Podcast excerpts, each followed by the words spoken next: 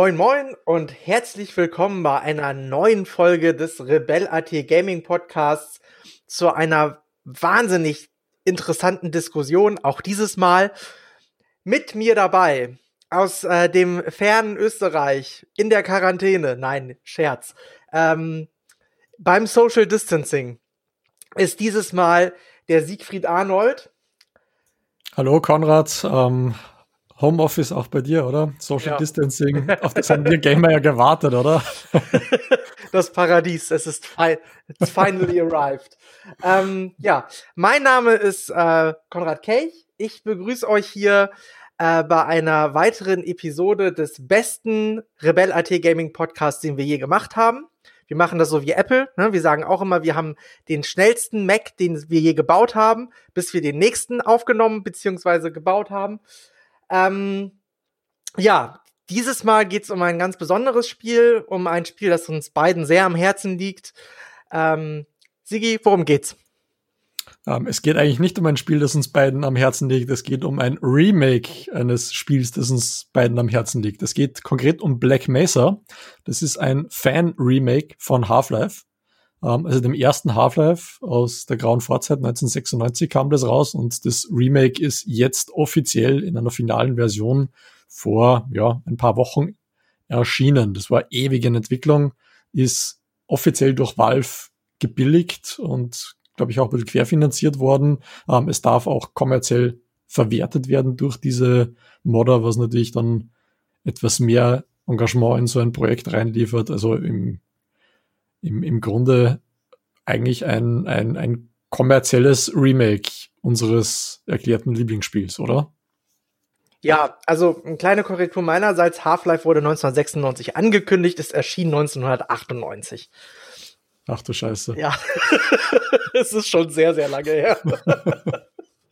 äh, ja, genau. Es handelt sich um ein ähm, ja, Fanprojekt. Und zwar die Entstehungsgeschichte beziehungsweise der Anstoß, dieses Fanprojekt überhaupt ins Leben zu rufen, lag daran, dass äh, Valve 2004 ein Remake von Half-Life veröffentlicht hat. Ähm, wir werden uns nicht dran erinnern, denn es war nicht besonders gut. Es war sehr lieblos zusammengeschustert. es war einfach nur ein Engine-Swap des Spiels mit, mit sehr, sehr cringy neuen Models, oder? Ja, es war halt einfach so, ähm, also Half-Life, das, das ursprüngliche Spiel bestand ja aus einer modifizierten Quake 2 Engine und äh, sie haben einfach die Engine getauscht, äh, getauscht, aber vergessen irgendwie die Assets auch zu swappen. Also es sah alles sehr komisch aus, es wirkte sehr lieblos zusammengeschustert und ja, es, also äh, im Endeffekt hätten sie es einfach sparen können, ja. ja, und dann kam dann irgend so ein Typ, der hat gesagt, ja, das gefällt mir nicht. Hey, lass uns selbst ein Fanprojekt zu machen und ähm, ja, da hat er dann 20 Jahre seines Lebens damit verschissen, so wie es ausschaut. Oder auch nicht verschissen, das werden wir jetzt diskutieren. Ja, es waren ja mal, also es waren so zwei Fanprojekte, die sie sich zusammengeschlossen haben, um das Ganze dann zu machen. Äh, die Jungs heißen, glaube ich, Crowbar Collective, wenn ich das richtig in Erinnerung habe. Genau, es hat ewig gedauert. Also es ist wirklich ewig gedauert. Ähm, 2012 wurde es ähm, bei der Steam Greenlight-Kampagne freigegeben. Es war, glaube ich, eines der ersten Spiele, ne? War das so? Hm, ja, glaube ich, nicht das erste, aber eines der ersten und es ist extrem schnell gegreenlightet worden. Also nicht irgendwie ewig in der Pipeline hängen, sondern raufgestellt, bam, fertig, okay, wir können loslegen. Genau, und dann hat es noch mal acht Jahre gedauert, bis wir jetzt beim finalen Produkt angekommen sind. So ist es halt, wenn man, äh, glaube ich, das wurde groß, zu größten Teilen auch in der Freizeit entwickelt. Ähm, passiert halt, mhm. wenn man, äh, ja. ja wo, wobei zum Zeitpunkt, als das Spiel, ge Spiel gegreenlightet worden war, hatte das Spiel ja schon mehrere Mode of the Year Awards eingestrichen gehabt. Das war de facto der erste Teil, ähm, war fertig. Also man, man konnte das eigentlich schon relativ gut spielen. Ab diesem Zeitpunkt war halt dann quasi die, der Punkt gekommen, an dem man dann, glaube ich, 20 Euro waren es damals, verlangen durfte für das Geld und es tatsächlich der breiten Masse zugänglich gemacht wurde und man eben nicht ähm, manuell äh, sein, sein Half-Life 2 modden musste, sondern das Ganze einfach als Standalone-Spiel herunterladbar war. Ja, also man kann festhalten, es war sehr lange in Entwicklung. Wir haben jetzt das finale Resultat. Ähm, man kann es kaufen für, ich glaube, 15 Euro oder 20 Euro. Dann wieder perfekt vorbereitet. Ich glaube, ich habe 15 bezahlt. Man, äh, die Frage ist natürlich jetzt, und deswegen machen wir ja den ganzen Schlamassel hier, sollte man das tun? Und um diese Frage beantworten zu können, hangeln wir uns jetzt anhand eines kleinen, aber feinen Notizzettels durch die Besprechung dieses Spiels. Ihr seid genauso aufgeregt wie ich hoffentlich. Und, Bin schon ganz wuschig. ja, schon ganz wuschig. Und ähm, damit wir einfach erstmal die Kuh vom Eis kriegen, beziehungsweise erstmal so ein bisschen Fahrt aufnehmen, äh, erzählen wir ganz kurz, worum es eigentlich in Half-Life geht, beziehungsweise äh, was einem da so erzählt wird. Sprich, äh, wir gehen auf die Handlung ein. Und äh, Sigi, ähm, das ist dein Part. Das ist mein Part. Ähm, ja. Half-Life, wie du vorher schon sagtest, es ist 1998, Schande über mich, äh, veröffentlicht worden. Äh, es ist das, das erste Spiel neben Unreal im, im Ego-Shooter-Genre, bei dem tatsächlich die Handlung im Vordergrund stand. Also nicht einfach nur ähm, irgendwie eine Backstory wie jetzt bei Doom oder Quake, das halt einfach irgendwie sagt, böse Dämonen aus anderer Dimension wollen alles töten, sondern äh, das Ganze ist tatsächlich handlungsgetrieben. Es ist in, in Ansätzen ein interaktiver Film. Das Spiel beginnt ursprünglich mit ähm, einem äh, einem, ja, einer U-Bahn-Fahrt. Das ist ja so eine Einschienenhänge, Schwebebahn, wie auch immer und da wird da der Vorspann quasi abgespult. Das dauert gefühlte fünf bis zehn Minuten, in denen einfach nichts passiert, wirklich gar nichts, außer aus dem Fenster schauen und einfach Eindrücke sammeln, die einfach irre cool sind. Da sieht man, wie Raketen zusammengebaut werden, wie Menschen zur Arbeit gehen, wie ein äh, Wachmann durch eine verschlossene Tür nicht durchkommt, ähm, wie irgendwo, was nicht, Giftmüll austritt, wie ein Hubschrauber landet. Also einfach Dinge, die damals Eye Candy waren und heute einfach jeden nerven würden, beziehungsweise auch nerven, wenn man jetzt einfach nichts tun kann in dieser Zeit. Ähm, man spielt den Wissenschaftler Gordon Freeman, ein sehr, ja, sprachloser, wortkarger Mann. Also er spricht eigentlich genau gar nichts ähm, und begleitet den in dieser, dieser U-Bahn-Fahrt auf seinem Weg zur Arbeit. Und als er dort angekommen ist, beginnen sich dann tatsächlich die Elemente zu entwickeln. Naja, eigentlich ist äh, Gordon Freeman ähm, ja ein Wissenschaftler, Physiker und er soll ein Kristallexperiment durchführen. Und dieses Kristallexperiment, ähm, wie sollte es anders sein, äh, geht fatal schief. Und danach ist es so, dass diese Forschungsstation, die heißt übrigens auch Black Mesa, deswegen der Titel, ha, ähm, ja, die ähm, bricht auseinander, beziehungsweise es explodieren tausend Sachen. Äh, komische Alien-Kreaturen beamen sich auf einmal in dieses Forschungs, in diesen Forschungskomplex. Und ähm, ja, es herrscht totales Chaos und Gordon Freeman überlebt wie durch ein Wunder diesen Vorfall, weil er in so einem komischen Anzug steckt, äh, dessen Namen ich leider jetzt vergessen habe.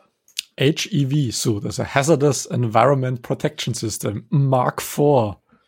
Dankeschön. Die konnte. okay. Also er steckt halt in so einem Schutzanzug, das schützt ihn vor radioaktiver Strahlung und noch ganz anderen Einflüssen. Hm. Ja, und äh, seine Aufgabe ist es jetzt so als einziger Überlebender mit diesem Schutzanzug und als einziger Überlebender mit ein bisschen Mumm in den Knochen, haha, ähm, ja, aus diesem Forschungskomplex sozusagen an die Erdoberfläche zu kommen, um dort äh, ja einen Alarm auszulösen, mehr oder weniger. Ja. Wobei dieser Alarm ähm, sich dann, dann als unnotwendig herausstellt, weil das Militär schon Wind bekommen hat davon und ähm, versucht einen, einen Art Lockdown zu erwirken und alles zu töten, was da kreucht und fleucht, inklusive der Wissenschaftler.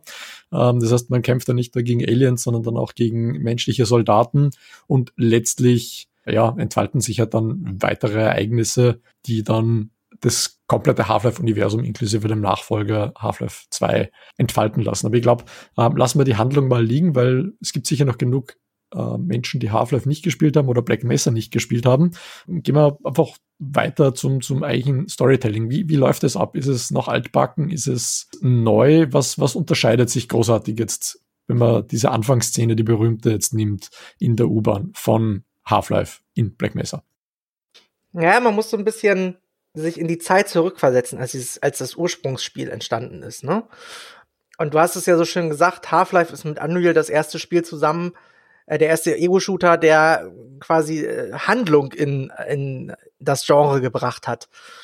Und meiner Meinung nach, und das ist ja auch die Meinung ganz vieler äh, Kritiker und Rezensenten der damaligen Zeit und auch heute wird es immer wieder erwähnt, ist Half-Life quasi so der Wendepunkt im Genre der Ego-Shooter, ja.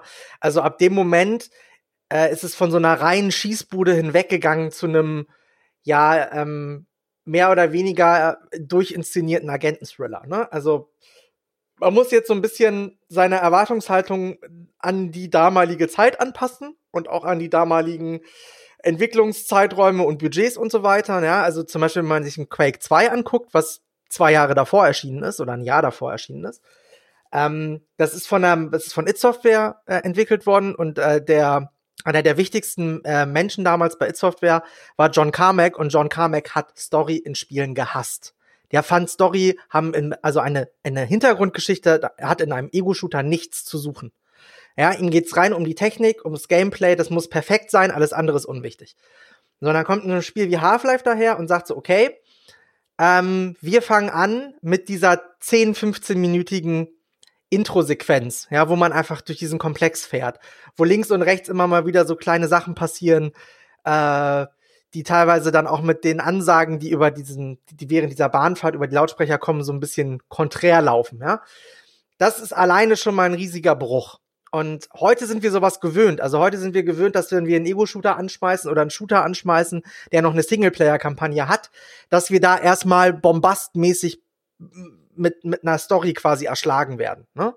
Meiner Meinung nach darf man sowas bei Half-Life oder auch bei Black Mesa jetzt nicht erwarten. Ne? Also wie gesagt, diese viertelstündige Fahrt dahin, die ist auch keine Zwischensequenz, sondern man kann sich bewegen und so weiter und so fort.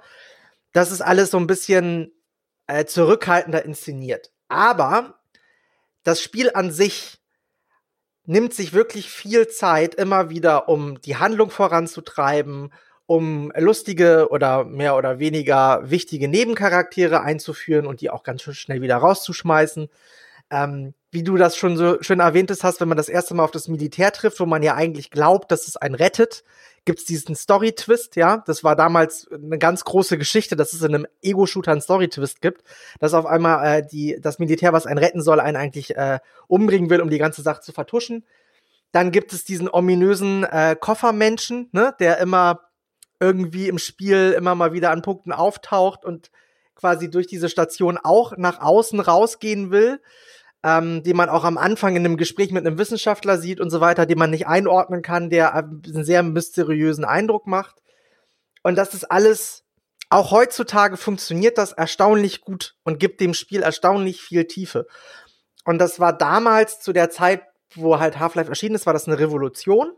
Und heute ist es zwar keine Revolution mehr, aber es wirkt oder es tut einiges dazu, dass äh, man Black Mesa immer noch gut spielen kann, weil es überhaupt nicht altbacken wirkt. Und weil es in seiner Schlichtheit und in der Art und Weise, wie es ins Spiel integriert wird, nämlich meistens durch kleine Dialoge, ähm, durch äh, selbst zu äh, selbst ab, also selbst zu erspielende Zwischensequenzen. Es gibt keine Bombast-Zwischensequenzen, wo man nur zuschaut, sondern man ist immer in Bewegung. Das ist in seiner Einfachheit ist es sehr erfrischend und wirkt auch, also wirkt gerade dadurch, dass es so einfach ist und so, so nebenbei integriert ist, wirkt es teilweise wirklich moderner, als es eigentlich ist. Ja? Mhm. So. Das ist im Grunde ja das ähm, Ding, das für meinen Geschmack moderne Spiele teilweise wirklich übertreiben. Wie du gesagt hast, man, man hat Cutscenes, wo man nicht in, in der Kontrolle ähm, ist und es passiert so viel, dass man eigentlich sich gar nicht auf alles konzentrieren kann. Bei Half-Life passiert gerade so viel, ähm, dass es nicht langweilig wird, das quasi herumstehen und diese, diese Zwischensequenzen und Dialoge. Ähm, aber es ist ähm, eben nicht too much, dass man jetzt theoretisch das Spiel achtmal spielen muss, dass man wirklich alles sieht, weil das ist das, was mich an, an diversen Forsts ähm, Geschichten dann eben angeht. Also wenn du jetzt ähm, zum Beispiel das Opening von Skyrim hast, da ist es ähnlich. Ähm, da hast du nicht viel zu schauen, du kannst dich aber ein bisschen umschauen, du hast Dialog. Das ist okay. Nur in manchen Spielen ist es dann eben tatsächlich so, dass du dann auf einer Schiene bist, wo du durchgefahren wirst im wahrsten Sinn des Wortes, jetzt bei Half-Life natürlich auch, oder eben Black Mesa, ähm, aber du hast gar nicht die Möglichkeit, dass du nach links und nach rechts gleichzeitig schaust und einfach viel verpasst. Und dann musst du das Ding nochmal machen. Und das sollte einfach nicht sein. Das ist einfach schlechtes Game Design, dass es mehr zu sehen gibt, ähm, als man sehen können sollte. Das ist vielleicht für einen Open-World-Titel ganz interessant, aber ähm, für handlungsgetriebene Spiele, die sich in einem Schienensystem mit vordefinierten Korridoren befinden, ist es einfach nicht geeignet. Und das ist da einfach gut gemacht, auch bei Black Mesa. Man hat diesen, diesen Stil, ähm, diese Erzählweise eingefangen, das Ganze nicht künstlich in die Länge gezogen und trifft einfach diesen ursprünglichen Gedanken extrem ins Schwarze. Ja, also man muss einfach festhalten, dass dadurch, dass du halt nie zu so einem passiven Konsumenten wirst, das Ganze sehr erfrischend und sehr, ja, aus einem Guss wirkt. Ne? Es wirkt halt wirklich sehr gut integriert. Und man muss auch dazu sagen, was Half-Life ja auch noch gemacht hat, was vorher in dem Genre eigentlich gar nicht gab, ist, du hast so ein, von der, von der, vom, vom Tempo der Erzählung her, hast du ja, hast du so ein, hast du ganz krasses Staccato. Ja, also du hast, mal hast du äh, wieder Actionsequenzen, ne, da musst du gegen die Übermacht kämpfen und musst dich verteidigen und so weiter. Dann hast du wieder eine Puzzle-Einlage oder du musst irgendwie einen, einen Geschicklichkeitsparcours absolvieren. Also das ist ja auch so, dass das Half-Life wirklich dieses ganze, damals dieses ganze Shooter-Genre auch noch um andere Genre-Elemente ergänzt hat. Ne? Mhm. Ähm, weil du gerade gesagt hast, Sicherheitsparcours und ähnliches, was bei dem Spiel halt extrem interessant ist. Ähm, du hast am Anfang einfache Dinge zu tun, die dich darauf vorbereiten, was das Spiel tut.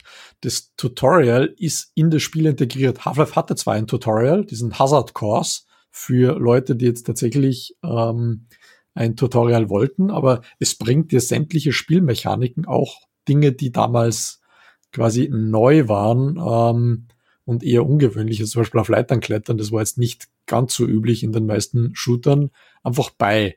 Ähm, durch ja, durch das Leveldesign, durch die langsame Progression, dass du mit, mit anderen Figuren interagieren kannst, ähm, dass du eben Dialoge führen kannst, weil, ja, woher soll man das auch wissen? Es gab damals einfach keine ähm, NPCs in der Form in Ego-Shootern. Da bist du durchgelaufen, hast auf alles geschossen, was sich bewegt. In Half-Life ist das eher kontraproduktiv. Es gibt Stellen, wo du, ähm, wenn du einen falschen Wissenschaftler erschießt, einfach nicht weiterkommst, weil er dir die Tür aufmachen sollte. Und dann fällt die Mission und der letzte Checkpoint lädt. Und das ist einfach eine Geschichte. Du hast einfach eine zusätzliche Ebene durch das hineinbekommen, die du da erst erlernen musst. Und das hat's da, ähm, hat, hat der Valve da damals einfach, einfach gut geschafft zu integrieren und ist auch von Crowbar Collective wieder lückenlos übernommen worden. Genau, das muss man an dieser Stelle auch einfach zusammenfassend zu dem, was wir jetzt erzählt haben, bis jetzt auch sagen, dass das Original-Feeling des Spiels wirklich sehr gut rüber transportiert worden ist in die Neuzeit. Und da haben die wirklich wenig dran verändert. Ähm, sie haben, wenn überhaupt, ergänzt. Und zwar um so ein paar Elemente aus Half-Life 2. Wir erinnern uns, der größte Unterschied neben der grafischen Evolution natürlich zwischen Half-Life und Half-Life 2 war einfach schlicht und ergreifend, dass Half-Life 2 ähm, Physikrätsel mit reingebracht hat. Und das tun die Jungs hier auch. Also es gibt durchaus ja, an manchen Stellen einige Elemente, wo sie so ein bisschen Physikrätsel aus Half-Life 2 mit reingebracht haben. Das ist jetzt aber nicht so, dass es äh, wahnsinnig prägnant ins Auge springt. Also mir selber ist es erst aufgefallen, als ich mir äh, eine Mission mal als Half-Life Original Walkthrough angeguckt habe und eine Mission mal als äh, dann selber gespielt habe. Und dann ist mir aufgefallen, okay, da gibt's Elemente, die sind so im Originalspiel einfach nicht drinne. Muss dazu sagen, ich habe Half-Life das letzte Mal vor, ich glaube, echt 20 Jahren gespielt. Also deswegen sind da die Erinnerungen halt auch nicht mehr besonders mhm. gut. Aber es fällt nicht auf. Und das ist, das ist das Geniale. Du kannst die Sachen ähm, in den meisten Fällen auch ohne diese Physikrätsel machen. Ab und zu haben Ab und zu haben sie dann ein paar reingebaut, ähm, die entsprechend, ja, erzwungen sind, also auch dann später in der, in der Zen-Dimension ähm, sind dann Rätsel dazugekommen, die es einfach vorher so nicht gegeben hat. Aber im ersten Teil, solange man sich noch in dem Forschungskomplex in Black Mesa befindet, ist de facto diese Physik-Rätselgeschichte einfach nur ein Beiwerk, ähm, das du nutzen kannst, aber in der Regel nicht musst. Und wenn du das von, von Anfang an gewohnt warst, ähm, durch deine ursprüngliche Half-Life-Spielerfahrung, dann nimmst du das einfach als gegeben hin. Das, es wirkt natürlich und es wirkt so, ähm, als wenn es so gedacht gewesen wäre durch die ursprünglichen Half-Life-Entwickler damals aber einfach die technischen Möglichkeiten dafür gefehlt haben. Genau, das fasst ziemlich gut zusammen. Äh, man muss auch dazu sagen, dass man jetzt rein grafisch gesehen kein opulentes Remake erwarten sollte. Es ist immer noch die Source Engine, die ist mittlerweile auch in die Jahre gekommen.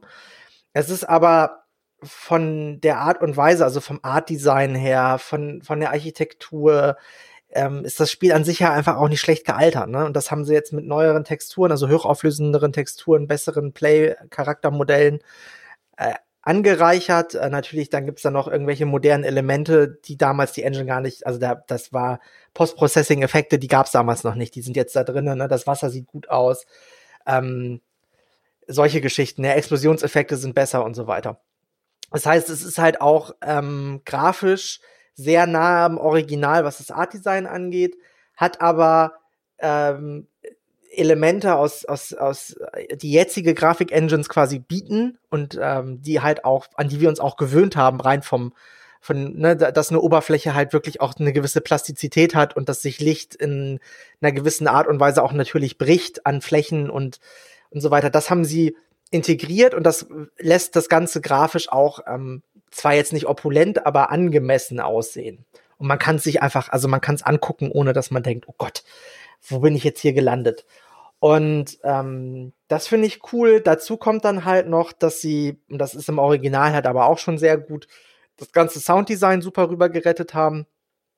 Die Dialoge sind äh, nach wie vor ähm, herrlich ironisch stellenweise. Teilweise gibt's ja auch diese ähm, Text-Bildschere, ne? also dass quasi äh, jemand was sagt und was komplett anderes tut, was dem Ganzen auch immer so einen kleinen humoristischen Aspekt äh, mit beiliefert. Ja, und es ist halt einfach so, dass, dass ähm, es wirklich Spaß macht, ähm, nochmal in die Welt von Half-Life einzutauchen. Und ich glaube, das ist so ein Punkt, wenn das ein Remake hinbekommt, dann ist, ist das schon mal die halbe Miete. Ja? Und äh, wenn es dann noch äh, im, im, ja, im weiteren Spielverlauf sich keine gröberen Schnitzer leistet, dann äh, kann man eigentlich davon reden, dass es wirklich ähm, ja gelungen ist im Großen und Ganzen. Ähm, oder wie siehst du das? Grundlegend ähm, habe ich sehr, sehr gut gefunden, dass diese ganzen Skript-Sequenzen, ähm, die, die eben passieren, wo jemand ja Dialoge verpasst oder wo irgendwas passiert. Also ähm, im, im, späteren Verlauf bekommt man die, diese äh, Gauss-Gun zum Beispiel, wo zwei ähm, wahrscheinlich Wissenschaftler sich unterhalten und ähm, einer davon sagt, ja, lass sie nicht überladen und dann spritzen eben diese, diese Gips überall herum. Ähm, dass, dass man solche Sachen übernommen hat. Das sind Sachen, die haben damals ähm, furchtbar realistisch gewirkt, wenn da ein paar so Fleisch- und Rippenbrocken herumfliegen und am Boden durch die Gegend rutschen. Ähm, wenn du das heute anschaust, das wirkt unfreiwillig komisch und lächerlich eigentlich. Es, es ist nicht mal ansatzweise realistisch, aber damals hat man uns diese Grafik als fast fotorealistisch verkauft.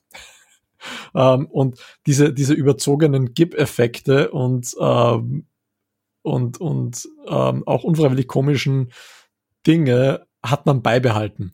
Ähm, ganz am Anfang zum Beispiel, da kommst du ähm, zu der Türe, ähm, zur Eingangstüre dieses, dieses ähm, ja, Forschungskomplexes, da ist so ein Empfangspult und da sitzt jemand da, ein Wachmann, der eben sagt, ne, es gab vor, vor ein paar Minuten einen System Crash oder vor einer halben Stunde oder so und sie versuchen jetzt ähm, die Files gerade wieder zu rekonstruieren und im Original war es halt so, weil die Models extrem low poly waren, hat der auf der Tastatur mit seinen Fäusten herumgeknüppelt.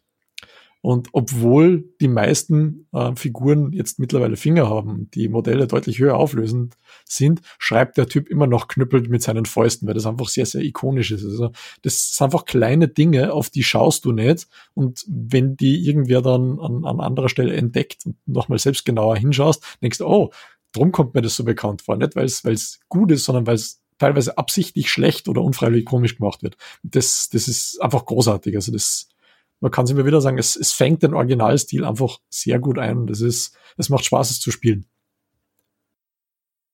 Ja, das finde ich auch, du hast es ja so schön gesagt, ne? Also grafisch hat man das damals als Fotorealismus verkauft oder verkaufen wollen. Und das ist ja der Punkt. Ne? Also wenn wir jetzt hingehen und, und wir gucken uns gerade, also Half-Life ist ja auch ein Spiel, was aus dieser Ära kommt, wo 3D-Beschleunigerkarten das erste Mal salonfähig geworden sind, wo man wirklich äh, auch darüber geredet hat, dass man am PC 3D-Grafik in einer, in einer Qualität bekommt, wo du sie sonst eigentlich überall nicht bekommst. Ja, also die PlayStation hatte eine schlechtere 3D-Qualität, weil sie einfach kein Texture-Filtering konnte und so weiter. Und wir sind jetzt an so einem Punkt angekommen, wo wir sagen, okay, das ist alles natürlich altbacken und das ähm, grafisch gesehen kann man sich das heute nicht mehr anschauen. Aber was halt bleibt und was man hier auch ganz gut sieht, ist ein gutes Spiel. Wenn das ein Team sich nimmt, ja, und sich hingeht und sagt, okay, was hat dieses Spiel damals einzigartig gemacht? Warum haben wir es geliebt? Ne, warum sollte man es heutzutage noch mal wieder spielen? Und dann kommt man hin und sagt, okay, die Handlung war cool, ähm, die Art und Weise, wie äh, Charaktere animiert waren, hatte was Ikonisches, die Art und Weise, wie, wie Dialoge geschrieben worden sind, hatte was äh, sehr Spezielles, die Art und Weise, wie das Spiel aufgebaut war, war damals sehr speziell und sehr neu. Und man rettet es dann so in die Neuzeit. Das ist halt im Endeffekt das, was meiner Meinung nach auch ganz viel in dieser Industrie einfach fehlt, dass man wirklich hingeht und guckt so, okay, was sind die ikonischen Spiele, die wir retten müssen, ja, die wir quasi wie nur Remaster von keine Ahnung, der Pate, ja, damit man es irgendwie heutzutage noch mal in 4K gucken kann. So wichtig ist es eben auch ein Half-Life noch mal neu aufzulegen, um einfach dieses Spielkulturgut weiterzutragen, um einfach zu sagen, hey Jungs, damals 1998 hat dieses Spiel ein Genre komplett neu definiert. Ja? Und das finde ich, das gelingt denen halt super. Ne, haben wir jetzt schon hundertmal erzählt, aber das ist halt ein Punkt, wo man wirklich auch diesen, diesen Hobbyentwicklern und Modern, die sich wirklich die Zeit genommen haben und auch die Zeit also wirklich viel Zeit dafür genommen haben, einfach hinzugehen und sagen, ey, das ist, das Spiel hat uns damals so gut gefallen. Wir finden das Remake, was der Hersteller gemacht hat von dem Spiel, finden wir so schlecht, dass das dem nicht gerecht wird. Wir machen das nochmal neu und sich dann so hinzusetzen und das wirklich auf so einem hohen Niveau abzuliefern, ist meiner Meinung nach echt aller Ehren wert, ja. Und klar, es gibt Sachen, die sind nicht gut gealtert, ja. Das, da kommen wir auch gleich noch drauf zu sprechen. Und da habe ich auch äh, einen kleinen Rant vorbereitet, wie es immer so mein Fall ist. Ähm, aber bis zu diesem Punkt hier in dieser in unserer Besprechung kann man wirklich sagen, dass es einfach empfehlenswert ist, sich Black Mesa nochmal anzuschauen. Mhm. Wir, wir sind aber noch, noch lange nicht am Ende. Wir haben uns jetzt eigentlich noch gar nicht über das Fleisch unterhalten. Aber kommen vielleicht nochmal zur, zur Rant-Section. Ähm, da hatten wir im Vorfeld ja schon ein paar Diskussionen.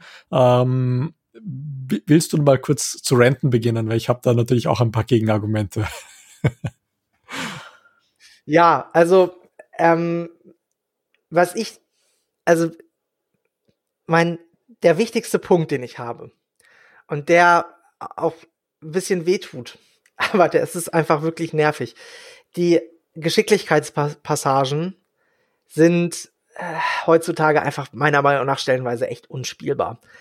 Was äh, größtenteils daran liegt, dass das Movement wahnsinnig miserabel gealtert ist. Also beziehungsweise es ist einfach, es war damals bei Half-Life auch schon nicht gut, weil gefühlt läufst du die ganze Zeit auf so einer, auf so einem, äh, auf Schienen und du hast immer so ein, so eine Trägheit, so ein Delay im Stoppen, ja. Du rutscht immer noch ein Stück weiter gefühlt.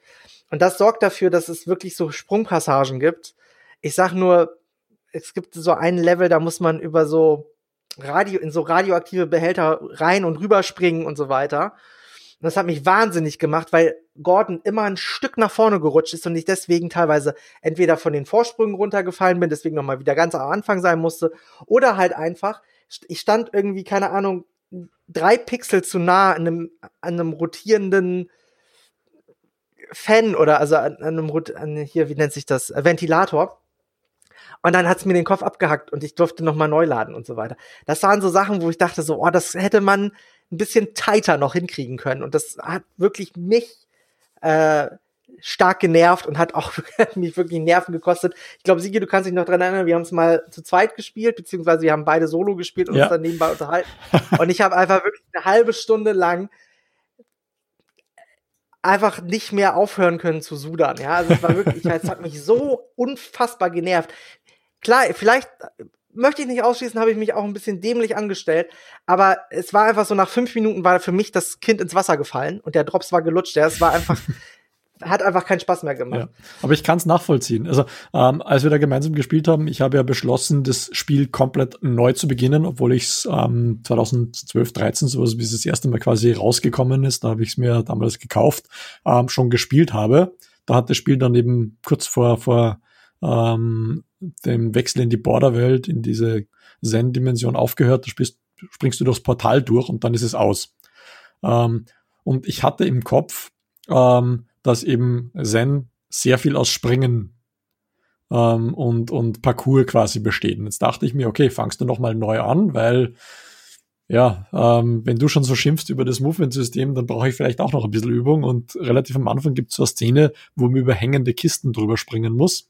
Und ähm, als wir da nebenbei gesprochen haben, bin ich, glaube ich, fünf oder sechs Mal bei der ersten Kiste schon reingeflogen in die, die Grube und habe nochmal neu anfangen müssen, weil einfach äh, die Sprungphysik so ist, wie es damals in Half-Life oder in Half-Life 2 war. Da war das halt einfach die, die Super Mario Mechanik. Du springst, kannst in der Luft bremsen und umdrehen. Das, das geht einfach in, in modernen Spielen oft nicht, ähm, dass du in der Luft so, so viel quasi Air Control hast und allein das macht mich fertig. Aber man muss, man muss fairerweise sagen, das Movement-System so zu belassen, ist eine bewusste Entscheidung des Spieldesigns gewesen, weil es im Original so ist und weil es so funktioniert. Und das ist letztlich ja kein, äh, super realistisches Spiel, sondern sehr arcady. Die Gegner halten relativ viel aus, auch die menschlichen Gegner. Und da ist es, man kann ein paar Augen zudrücken. Ich, ich mag es auch nicht, aber man gewohnt sich wieder dran. Nur der Wechsel zwischen modernen Titeln und diesem Spiel, der ist schon ein bisschen abrupt. Ja, das gilt leider auch fürs Gunplay. Also ich finde das Gunplay nicht ganz so schlimm wie äh, die Sprungpassagen bzw. die Geschicklichkeitspassagen. Schlicht und ergreifend, weil es einen nicht so nervt. Ja, aber es gibt halt einfach moderne Errungenschaften in diesem Gunplay nicht. Also man kann nicht um Ecken schauen. Es gibt kein Deckungssystem. Und wie du schon sagtest, die Gegner halten erstaunlich viel aus. Und ähm, ja, man ist manchmal sich nicht so sicher, ob man getroffen hat oder nicht. Und das Spawning der Gegner ist halt auch teilweise echt so ein bisschen, wo du denkst, alter Schwede, das kann nicht euer Ernst sein, dass ihr quasi mich einmal durch das komplette Areal laufen lässt, nur um dann am anderen Ende, also am Anfang, wieder irgendwie drei böbbelige MG-Typen zu launchen, damit ich noch mal einmal komplett zurückrennen darf, um die noch mal abzumördern, damit endlich die Tür freigegeben wird. Das ist halt so Spieldesign, was man heutzutage so nicht mehr machen würde. Okay, außer man macht ein neues Call of Duty, aber an und für sich würde man das heute nicht mehr so machen, weil es einfach auch wirklich nervig ist. Und ähm, das ist aber auch so ein Punkt, ne, klar, das war damals leider auch schon genauso, man hat es einfach nur nicht mehr in Erinnerung gehabt.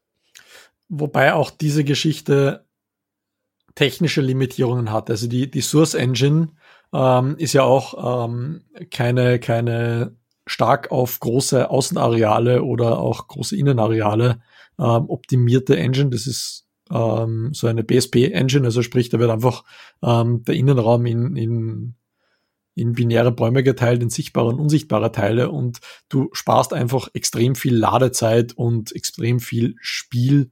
Ähm, ja, wie, wie nennt man das, Spielplatz ein. Also ähm, wenn du, wenn du so ein, ein, eine Map möglichst in einen, einen engen Raum zwängst. Und darum ist es auch so, dass manche Rätsel beziehungsweise Passagen im Originalspiel und auch jetzt im Remake, was man eben später auch in der Zen-Dimension sieht, sehr stark in sich selbst herumgewickelt sind. Ich denke jetzt zum Beispiel an dieses, dieses Portal-Puzzle kurz vorm, vorm Schluss der, der Black Mesa-Geschichten, wo man einfach in einem relativ engen Raum ist und immer wieder in diesen Portal-Hub oder Kern zurückkommt, um dann wieder Ebene hoch oder runter zu teleportieren.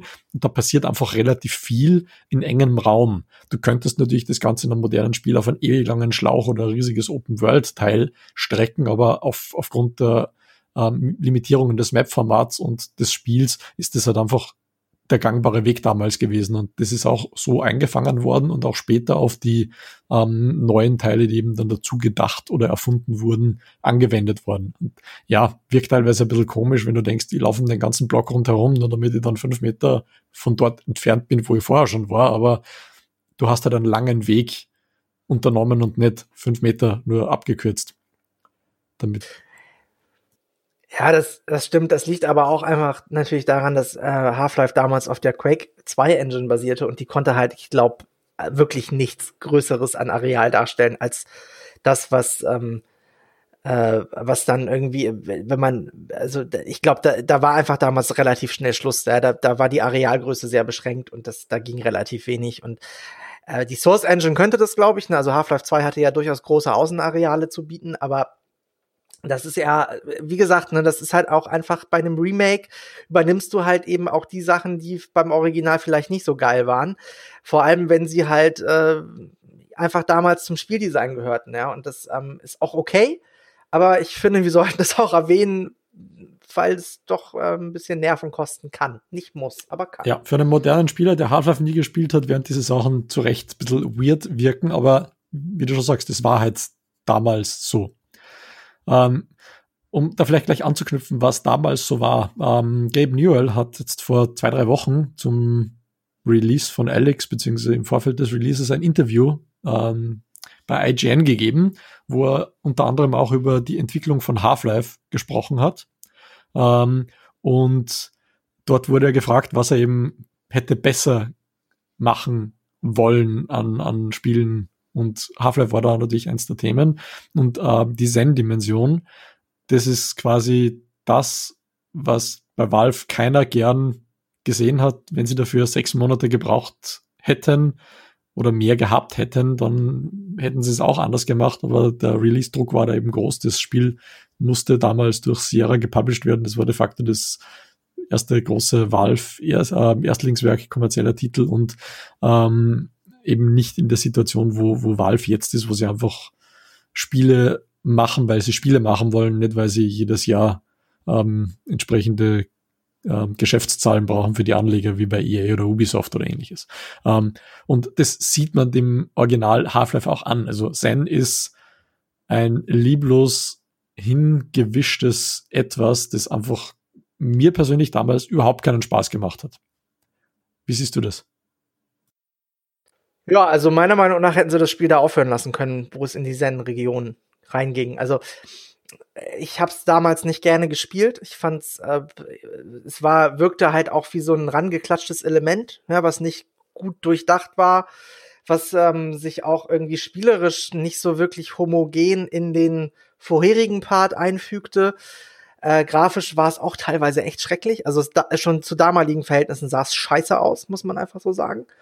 Ähm, ja, wie gesagt, es ist, glaube ich, der Part, der am meisten Überarbeitung bedürfte, wenn ich jetzt äh, mal mein Spielerlebnis von damals aus meinen grauen Windungen rausquetschen will. Also ich habe, ich habe, also Xen war der Grund, weswegen ich Half-Life beinahe nicht zu Ende gespielt hätte. Ja. Und äh, meiner Meinung nach ähm, ist es auch einfach ein anderes Spiel, mehr oder weniger. Und deswegen, äh, ja, es ist ein angeflanschtes Etwas. Es ist, es, es passt, wie du schon sagst, nicht zum Rest dazu und es erklärt auch, warum ähm, das Black Mesa Team, also Crowbar Collective, ursprünglich nach dem Release ähm, gesagt hat, naja, Zen, wir haben zwar Ideen, aber wir wissen nicht, wie wir es machen wollen. Hier habt ihr das Ding ohne Zen und wir überlegen uns etwas. Und ähm, es hat ja dann, weiß nicht, glaube ich, sechs Jahre oder sowas gedauert, bis, bis wirklich Zen fertig war. Ähm, und das Ergebnis ist, ja, das Ergebnis ist, ist dann doch etwas überraschend, oder? Äh, ich muss ja zu meiner Schande gestehen, ne? Ich habe es bis dahin gar nicht geschafft. du, du, also, Sigi, das, du das, Ketzer. Naja, das, äh, das Ding ist, ähm, nicht weil ich äh, keinen Bock hatte, sondern es kam ein anderes Spiel dazwischen, das nennt sich Disco Elysium und das hat äh, sehr viel Zeit letzten, die letzten zwei Wochen äh, veranschlagt und ähm, ich hab's, ich wollte es eigentlich gestern noch spielen, in Vorbereitung auf den Podcast, aber ich hatte gestern andere Dinge zu tun. Und äh, ich habe es leider nicht in die äh, Zen-Region geschafft, deswegen lausche ich jetzt gebannt mhm. deiner Narration. Das heißt, das, das wird dann eine Solo-Veranstaltung von mir. Ja. Also, ähm, ich, ich war extrem überrascht. Also, allein der Einstieg in, in, in Zen im Original Half-Life ist, du hast eine, eine Leere mit, was nicht, lila Hintergrund und kotzbraunen Felsen, über die du dann herumsprengst. Und das war's. Und in Black Mesa, ähm, wir hängen da einfach ein paar Screenshots in unseren ähm, Artikel zum Podcast dazu, damit man sich das anschauen kann. Es ist einfach fantastisch. Also es, es, es ist unglaublich schön gemacht. Es ist atmosphärisch, der, der Sound, der Hintergrundsound. Ähm, du denkst einfach nur, geil, da will ich jetzt, jetzt weitermachen. Und diese ganzen Details, die im Original nur angedeutet waren, ähm, die sind einfach zu Ende gedacht worden. Also die sechs Monate, die ähm, Valve hätte mehr gebraucht, um sein fertig zu machen, sind letztlich sechs Jahre geworden, die Crowbar Collective gebraucht hat, um tatsächlich das zu machen, was wahrscheinlich Valve hätte daraus gemacht haben wollen oder wie auch immer. Komischer Satz. Es ist im Original Half-Life so, es liegen Teile herum von ähm, HEV-Suits, es liegen teilweise Leichen herum, es liegen Kanister mit Munition herum, ähm, die man aufsammeln kann, die irgendwie wirken, als würden die Black Mesa-Wissenschaftler da Zen schon ein bisschen länger erforschen. Das geht auch im äh, eigentlichen Spiel aus diesem Abschnitt Questionable Ethics hervor, wo man eben dann tatsächlich eingesperrte Aliens sieht, die dann seziert werden oder eben auch irgendwo ähm, in, in Kammern eingesperrt werden. Der Teil ist auch extrem schön überarbeitet worden. Bist du wenigstens zu diesem Teil gekommen im Spiel? Ich fürchte nein. Du fürchtest nein, okay. Die Laborszene, also es ist, das, das sind auch schon so, so Mini-Zen-Ansätze. Da gibt es so eigene Biome und Ökosysteme, wo eben dann zum Beispiel Snarks eingesperrt sind oder ähm, eben Headcrabs in, in Laborumgebung untersucht werden. Also da hat man schon gesehen, man hat sich da etwas mehr überlegt. Und letztlich in Zen ist es dann so, ähm, dass es dann ähm, Habitate gibt, also so, ja, so, so Sauerstoffzelte mit Schleusen, die mit Energie versorgt sind, wo man eben dann drinnen diverse Experimente und Regale und Proben sieht, äh, einfach aus dem Original Haferspiel ja gar nicht hervorgeht, wo, wo überhaupt das Wissen über Zen herkommt und das eigentlich da schon, schon Jahre oder Monate lang damit experimentiert wird. Das ist einfach in der Story nicht ganz so transparent. Es geht einfach relativ spät erst hervor. Und diesen Teil hat man extrem aufgeblasen. Also das ist nicht einfach ein Remake von, vom Original, sondern das ist eine völlige, absolute Neuinterpretation des Ganzen. Das heißt im Endeffekt aber auch, dass man alleine deswegen schon sich dieses Remake zulegen sollte, wenn man einfach das deutlich bessere Ende bekommt und ein Ende bekommt, was auch ähm, Spaß macht zu spielen. Ja, genau. Wenn ich dich jetzt richtig verstanden habe. Richtig. Also in, in dem Fall, ich möchte jetzt nicht zu viel spoilern, weil das tatsächlich etwas ist, was man, was man wirklich erleben muss. Ist auch für alteingesessene Half-Life-Fans ist es ein, ein echtes Erlebnis. Du bist ähm, einerseits mit Physik-Puzzles beschäftigt. Also diese, diese Habitate, die haben teilweise keinen Strom, dann muss man sie mit Strom versorgen. Es gibt deutlich mehr Sprungrätsel, die Landschaften sind größer und auch dieser sehr ähm, prominente lange Fight der sich da mit, mit Gonarch zieht. Also das ist diese, diese quasi diese ähm, Headcrab-Königin, ähm, ist deutlich länger und umfangreicher. Also es ist, im Original Half-Life ist es quasi ein gebogener Gang. Man schießt aber mit ähm, dem Raketenwerfer drauf, läuft 100 Meter nach, Gonard spricht durch eine Decke, man schießt noch zweimal drauf und das Ganze ist erledigt. Und allein diese Passage ist, was nicht, eine halbe Stunde Spielzeit die wirklich fantastisch ist von der Umgebung, vom Setting, von der Progression. Und ähm, weiterer Folge gibt's dann äh, so, so eine Vatikan-Fabrik-Siedlung, die im Original Half-Life nur ein bisschen angedeutet war und jetzt einfach tatsächlich eine, eine, eine Produktionsstätte für, für quasi Klonkrieger ist, wo eben diese Alien Grunts erschaffen werden, geklont werden, wo ihnen dann diese, diese Hive Guns, also diese Bienenwaffen angebaut werden, Du, du, hast so extrem viel zu sehen, so viel zu spielen, neue Rätsel. Es ist einfach eine völlig neue Erfahrung, die man gemacht haben muss. Und nicht zuletzt auch der ähm, Endkampf gegen, ähm, wie heißt der, Nihilat, ist einfach völlig neu interpretiert. Da war es ja auch im Original Half-Life nur so, du springst ähm, über solche Bouncy-Pads am Boden, schießt immer beim Raketenwerfer im Kopf und noch zwei Minuten ist das aus und allein dieser Bosskampf, der zieht sich ja wieder über eine Viertelstunde mit unterschiedlichen Phasen. Also es ist der ultimative Bosskampf im Half-Life-Universum. Okay, jetzt haben wir eine Dreiviertelstunde lang ähm, über ein Remake gesprochen, was schlicht und ergreifend auch daran liegt, dass es einfach ein Remake zu einem der besten und wegweisendsten Shooter der letzten 30 Jahre ist. Ja, ich würde sagen, es ist Zeit, ein Fazit zu ziehen. Und äh, ich fange damit einfach mal an, weil Sigi gerade ähm, fünf Minuten ähm, wundervoll darüber monologisiert hat, warum man sich dieses Spiel auf jeden Fall noch neben der wahnsinnig guten Umsetzung besorgen sollte. Äh, deswegen, ich mach's kurz. Das heißt, ich rede jetzt wahrscheinlich auch fünf Minuten, aber egal. Ähm, ja, wer Half-Life heutzutage sich noch mal angucken möchte und das in einem Setting machen möchte, wo er keinen Augenkrebs bekommt und das Original Look and Feel von dem Spiel ähm, erleben möchte und nachvollziehen möchte, warum so viel immer noch über Half-Life gesprochen wird und warum es äh, ja diesen Stellenwert in der Historie äh, der Ego-Shooter hat, ähm, der sollte sich auf jeden Fall Black Mesa holen. Ja, es ist ein um sinnvolle und dezente neue Spielelemente angereichertes Originalspielerlebnis mit einem, wie wir gerade erfahren haben, deutlich aufgebesserten Ende. Und Ladies and Gentlemen, ihr könnt mir glauben, das Originalende von Half-Life wollt ihr so eins zu eins heute wirklich nicht mehr spielen. Das macht einfach überhaupt keinen Sinn. Wollte man damals auch ähm, nicht. Genau, musste man aber, weil man hatte, ähm, äh, also ich war damals, äh, uh, warte mal, ich habe ich Half-Life gespielt 2001, da war ich 16, da war das Arsch viel Geld. Ähm, da hatte ich einen neuen Rechner mir dafür gekauft und so weiter. Also das ist ähm, andere Geschichte, aber äh, damals hat, musste man einfach aus jedem Penny das Maximale an Spiel rauspressen oder aus jedem äh, Pfennig.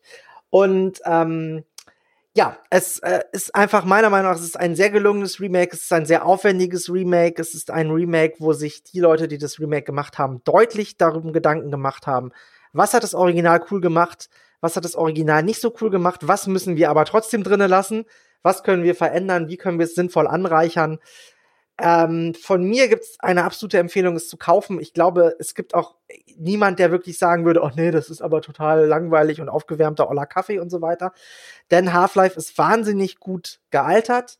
Ähm, es markiert den äh, Wendepunkt eines ganzen Genres hin von einer simplen Schießbude ähm, zu einem ja gut inszenierten, spannend erzählten äh, Action-Thriller mit ähm, einem ja wahn also wirklich wahnsinnig vielen neuen Ideen, die da untergebracht worden sind in einer Mixtur aus auch verschiedenen Spielegenres, die es so vorher noch nicht gegeben hat. Ähm, man könnte sagen, äh, die nächste größere Evolution in diesem Genre ist eigentlich dann ähm, Halo gewesen, was äh, quasi ähm, eine Shooter-Steuerung etabliert hat, die auch auf Konsolen funktioniert. Es gibt Leute, die mögen dem auch widersprechen, aber äh, so ist ungefähr der Kanon. Meiner Meinung nach ähm, ist es auch fraglich, ob man jemals wieder so viel Energie, Zeit und Kosten aufwendet, um ein Remake von Half-Life zu machen. Also wenn ihr Half-Life wiedererleben wollt, ist jetzt der beste Zeitpunkt, es zu tun und 15 bis 20 Euro, ich weiß gerade nicht, wie viel es wirklich kostet, aber es ist so in diesem, in dieser Range, sind eigentlich äh, ein Witz dafür. Da kann man eigentlich fast nichts mehr hinzufügen. Das du gesagt hast, das ist ein, ein Remake. Es ist einfach zu wenig, zu wenig Bedeutung mittlerweile in diesem Wort, weil einfach Remakes wie Sander mehr gemacht werden. Ähm, man kennt das aus ähm, in der Spielebranche, die dann einfach das Ganze remastered oder wie auch immer nennen. Ähm, da gibt es wenige Spiele, die wirklich gut sind, wenn sie geremastert werden. Die meisten sind dann einfach nur ein bisschen polishen, ein schneller Cash Grab. Aus der Filmbranche kennt man das, das ist dort teilweise noch schlimmer, da wird einfach äh, ein, ein Film mit ein bisschen größerem Budget neu gemacht, aber du hast eigentlich gar nichts davon, weil ähm, Dinge, die im Original gut funktioniert werden, einfach lieblos kaputt gemacht werden ähm, und sich diejenigen, die es machen, eigentlich mit dem Original oft weniger auseinandersetzen. Nur wie du schon gesagt hast, in dem Fall wurde sich das überlegt, dieses äh, Projekt wurde von, von echten Fans initiiert, die mit dem offiziellen Remake einfach nicht zufrieden waren und es dann so gemacht haben, wie es gemacht werden sollte, ohne groß Rücksicht aufs Budget zu nehmen, ohne Rücksicht auf die Zeit zu nehmen. Es, es ging dann einfach darum, ein gutes Produkt abzuliefern und dieses Produkt das, das haben sie geliefert. Es ist ein, ein, ein Must. Also bevor man jetzt anfängt, Half-Life Alyx zu kaufen und zu spielen ähm, oder irgendein YouTube-Video anschaut, 10 Minuten Half-Life Lore Explained oder was auch immer da momentan herumgehandelt, Black Mesa holen, Black Mesa durchzocken, dann eventuell noch Half-Life 2 und die beiden Episoden durchziehen und dann mit Alex weitermachen. Die Spiele haben jetzt nicht übertrieben viel Spielzeit, aber Black Mesa ist der optimale Einstieg, um wieder fit zu sein. Ja, Genau, also investiert erstmal 20 Stunden in, äh, in die Historie, um dann äh, Half-Life Elix zu verstehen. Äh, dann kauft ihr euch für 1000 Euro eine gute VR-Brille und dann ähm, könnt ihr quasi auch das letzte Kapitel der Half-Life-Saga abschließen, äh, beziehungsweise das vorerst letzte Kapitel. Ähm, ja, man muss dazu sagen, du hast irgendwann äh, am Mitte des Podcasts gesagt, dass äh, damals äh, Valve unter extremem Zeitdruck war, deswegen war der Zen-Teil nicht so geil. Äh, der Publisher hat aufs Release, auf, der, auf den Release gepocht. Man musste äh, schnell zu Potte kommen. Ähm, ja, ähm, das würde vielleicht Valve heute auch mal ganz gut tun, denn äh, wir wissen alle, äh, seit Half-Life Episode 2 gibt's eigentlich keinen wirklichen ähm, äh, Nachfolger mehr zu einer Serie, die wirklich einen Nachfolger braucht. Ich meine, klar, es gibt jetzt den VR-Teil, aber das ist auch mehr oder weniger ein Spin-off. Ähm, ja, wir sind eigentlich am Ende dieser Folge angekommen. Und äh, ich kann auch wirklich nicht mehr viel hinzufügen oder noch irgendwas absagen. Ich kann nur noch einmal kurz zwei Sachen nachreichen. Das eine ist der Preis. Äh, aktuell kostet es bei Steam 18 Euro. Ja, also zwischen 15 und 20, wie ich schon erwähnt habe. Ähm und es gibt noch einen Multiplayer-Part. Das ist, glaube ich, aber ein, einfach nur Deathmatch und Team Deathmatch auf den bekannten Maps. Ähm, hat sicherlich auch einen kleinen Unterhaltungswert, ist jetzt aber nicht der Punkt, weswegen ihr euch das Remake zulegen solltet. Ja, ich würde sagen, für diese Woche war es das auf jeden Fall. Ähm, wenn ihr noch Fragen zu diesem Spiel habt, was ich mir nach diesem Podcast ehrlich gesagt nicht mehr vorstellen kann, aber wenn ihr die trotzdem habt oder wenn ihr Anregungen oder Kritik oder Wünsche habt, dann ähm, schreibt die doch bitte in den Comments. Das könnt ihr machen auf unserem Blog, das könnt ihr machen äh, bei Reddit, da wird es auch einen Post geben. Ja, das könnt ihr aber auch schlicht und ergreifend äh, auf unserem Discord-Kanal machen. Äh, ja, wir freuen uns auf jeden Fall, wenn ihr in zwei Wochen oder vielleicht sogar schon in einer Woche, wenn Tom und ich es bis dahin hinkommen, über Disco Elysium zu sprechen, äh, wir uns am Sonntag um 18 Uhr wiedersehen. Ähm, falls ihr es noch nicht getan habt, dann wäre es wunderbar, wenn ihr uns abonnieren würdet, denn äh, der Podcast lebt quasi davon, dass man ihn hört und dass man mitmacht. Ähm, es gibt den Rebel IT Gaming Podcast auf allen erdenklichen Plattformen. iTunes, Stitcher, Spotify, Castbox und wo ihr sonst noch Podcasts hört. Dann gibt es uns auch noch auf Facebook, auf YouTube und auf Twitter. Da könnt ihr uns auch folgen, um immer up to date zu bleiben. Und wenn ihr, was ich mir nach diesem Podcast durchaus vorstellen kann, weil wir haben einfach Spielexpertise, äh, wenn ihr uns spielen wollt, dann könnt ihr das auf unserem Discord-Kanal. Das ist rebel.at slash Discord wir suchen immer Spieler. Und es gibt auch immer wieder Leute, die bei uns auf unserem Kanal nach Spielern suchen. Für PUBG, für League of Legends, für Forts, für Generation Zero, für Call of Duty, Warframe und so weiter und so fort. Ähm, in diesem Sinne, bleibt uns treu, empfehlt uns weiter und hoffentlich hören wir uns in sieben bis 14 Tagen wieder. Und Sigi, ich wünsche dir noch viel Spaß an dem heutigen Sonntag. Auch dir viel Spaß und tschüss zusammen. Tschüss.